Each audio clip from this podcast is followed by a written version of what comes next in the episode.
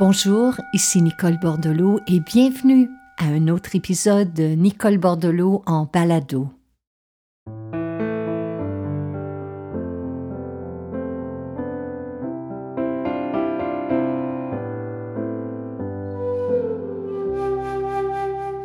Et juste avant que je ne vous partage le sujet de cet épisode, j'aimerais vous inviter à vous joindre à moi pour prendre une longue, lente et profonde respiration, et peut-être plus qu'une.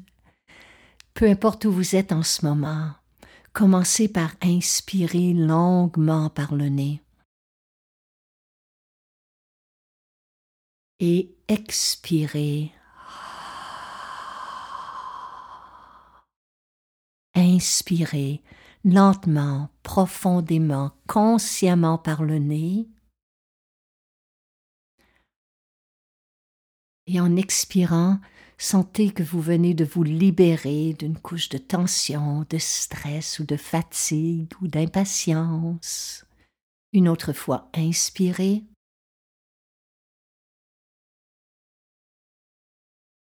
Et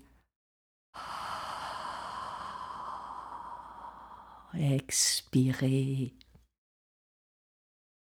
Je ne sais pas ce qu'il en est de vous, mais toutes les fois où je prends un moment au cours de ma journée pour m'offrir trois longues, lentes et profondes respirations, j'ai l'impression que le temps se suspend.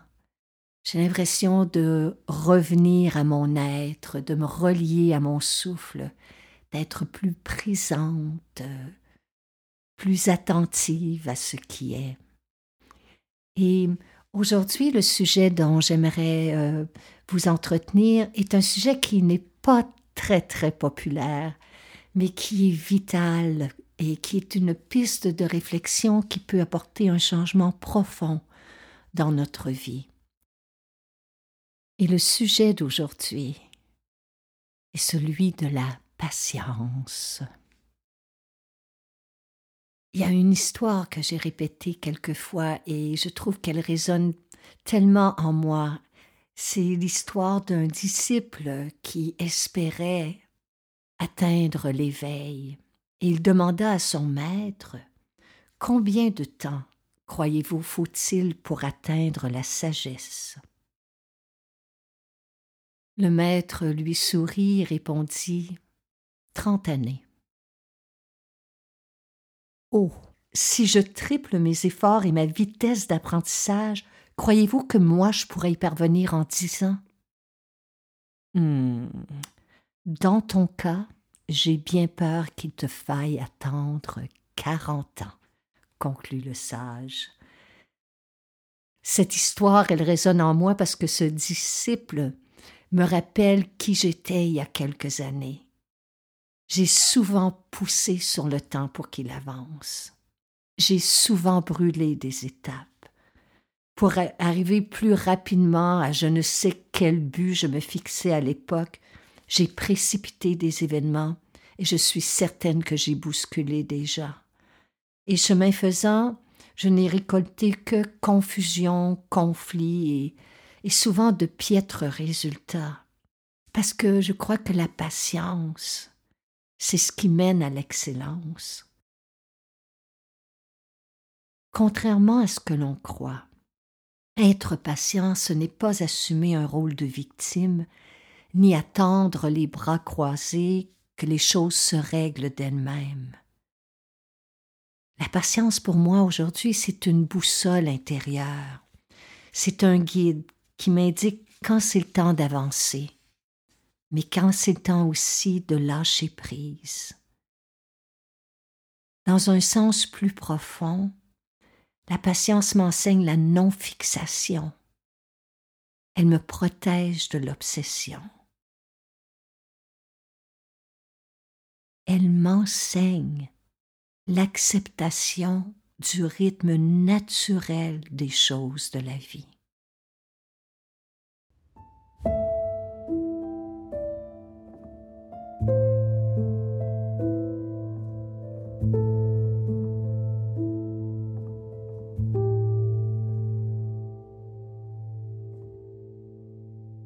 Lorsque j'étais petite, j'étais extrêmement fougueuse, et lorsque je voulais quelque chose, je le voulais immédiatement.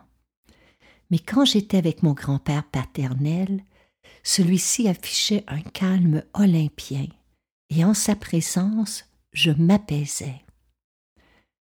Souvent on pense que la patience est l'apanage des sages, des bienveillants, des maîtres de méditation de ce monde.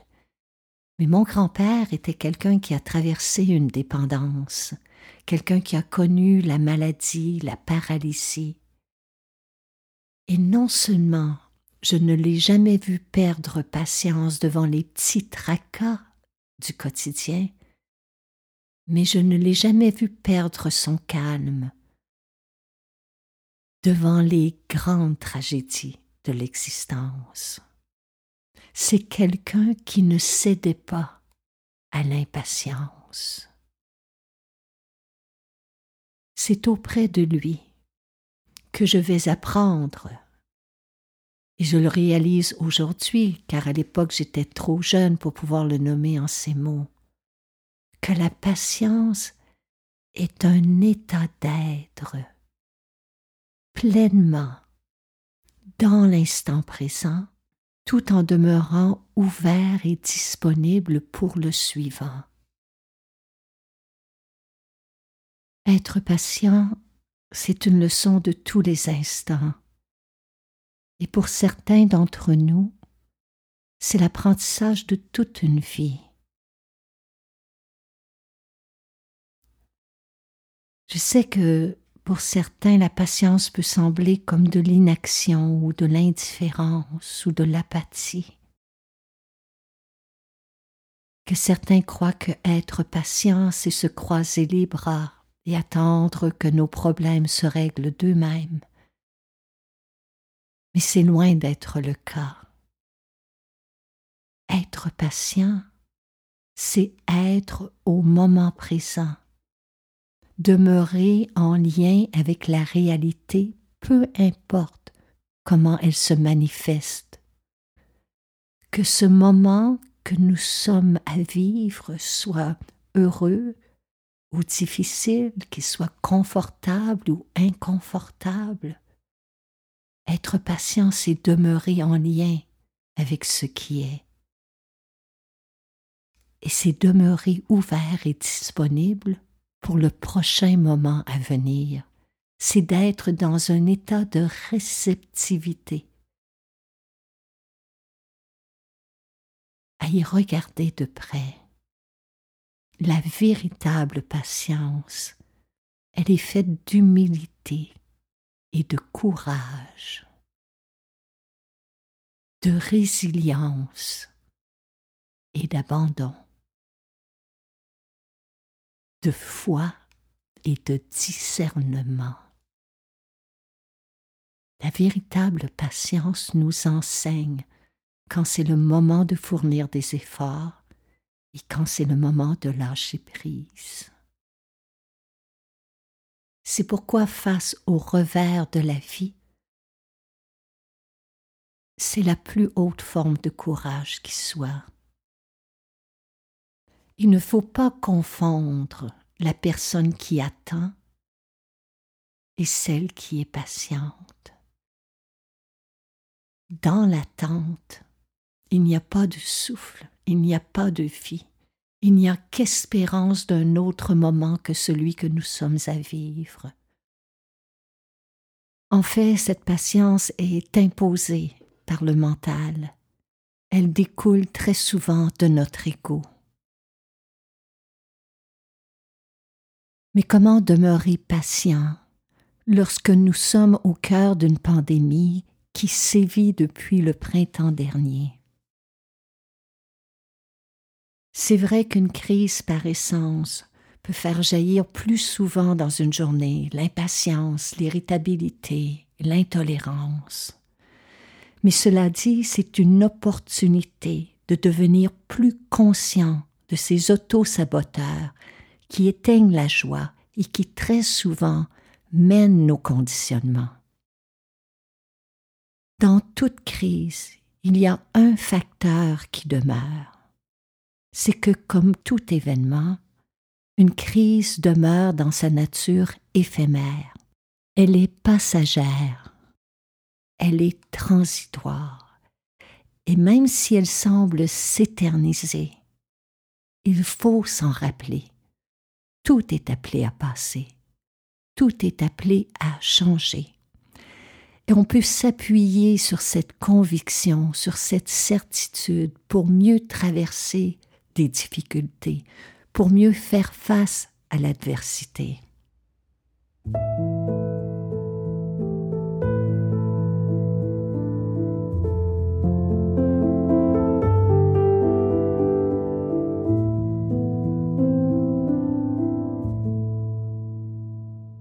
Comment arrive-t-on à un tel état d'être? Je me rappelle il y a plusieurs années, au bout du fil, avec un ami, nous discutions justement de la patience. Et il me confiait être patient avec ses clients, avec les étrangers, avec les voisins. Mais dès qu'il posait le pied à la maison, il était impatient envers ses enfants, envers sa conjointe. Une des premières étapes pour cultiver la patience, c'est précisément ce qu'a fait mon ami, c'est d'être capable de reconnaître comment se manifeste notre impatience. Où est-ce que elle émerge le plus souvent, dans quelle situation, dans quelle sorte de réaction? Et au fil de notre conversation, mon ami a réalisé que son impatience était faite d'avidité et d'ambition. C'est quelqu'un qui souhaitait arriver à un but très précis. Et pour cela, il souhaitait que tout le monde vive à la même cadence que lui. Nous vivons dans une société qui mise si fortement sur la rapidité, l'instantanéité, l'efficacité, que l'impatience et dans toutes les sphères de notre vie. Nous souhaitons que le pont se libère de toute circulation parce que nous sommes au moment de le traverser. Nous souhaitons que les files d'attente disparaissent parce que nous sommes pressés. Nous sommes si impatients d'arriver à un but que nous sommes prêts à sauter des étapes pour obtenir des résultats immédiats. Mais la patience ne propose aucun raccourci. Au contraire, elle nous apprend à ralentir. Tout ce qu'elle a à nous offrir, c'est ce moment, mais c'est ce qu'il y a de plus riche et de plus beau dans notre existence. C'est cet instant même où nous sommes vivants. Alors au téléphone avec mon ami ce soir-là, on a convenu d'une stratégie pour exercer la patience, il a décidé que pour le prochain mois, il se pratiquerait à ne couper la parole à personne, même pas à un de ses enfants. Ce sont de petits gestes comme ça, de petits actes de courage qui font que petit à petit, on entre dans cet état de patience. Lorsqu'on décide de ne pas bousculer les autres, de ne pas précipiter les événements, petit à petit, on cède de moins en moins à l'impatience.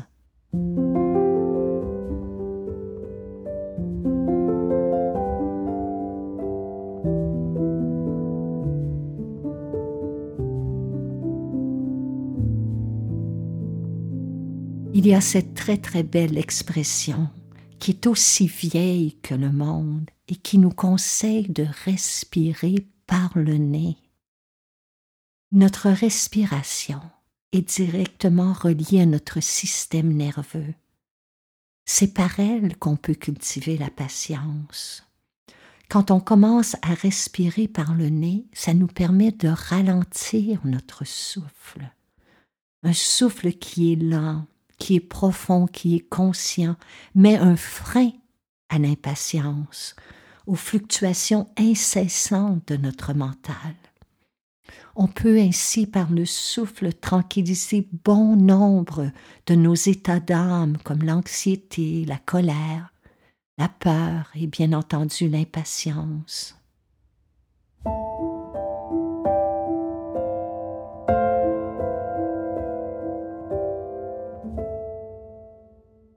Il y a un maître japonais qui disait Votre vie change plus de 8 millions de fois par année. En effet, nous respirons plus de 8 millions de fois par année et chaque fois que nous respirons, quelque chose en nous se transforme. Ainsi, si nous respirons consciemment, nous pouvons nous servir du souffle comme d'un agent de transformation profonde pour changer l'impatience en patience.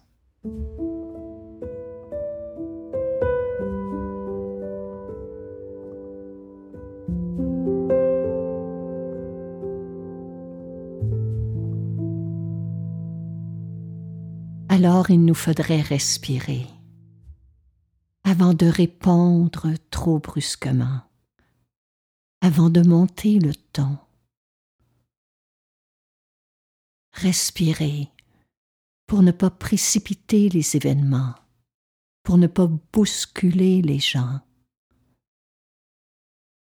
Respirer avant de tirer une conclusion de mettre fin à une discussion. Respirer pour pacifier l'esprit et ramener notre attention dans le ici et le maintenant de notre vie. Voilà comment on cultive la patience à travers de petits gestes parsemé tout au long d'une journée.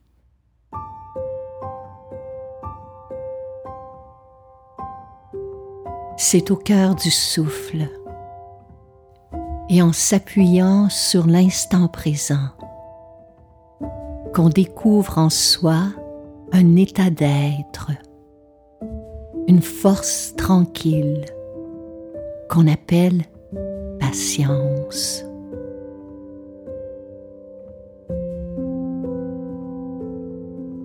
J'aimerais vous laisser sur cette pensée, avec un cœur patient, une respiration consciente et une pensée de compassion, on peut naviguer librement sur toutes les vagues de l'existence. À la semaine prochaine. Namasté.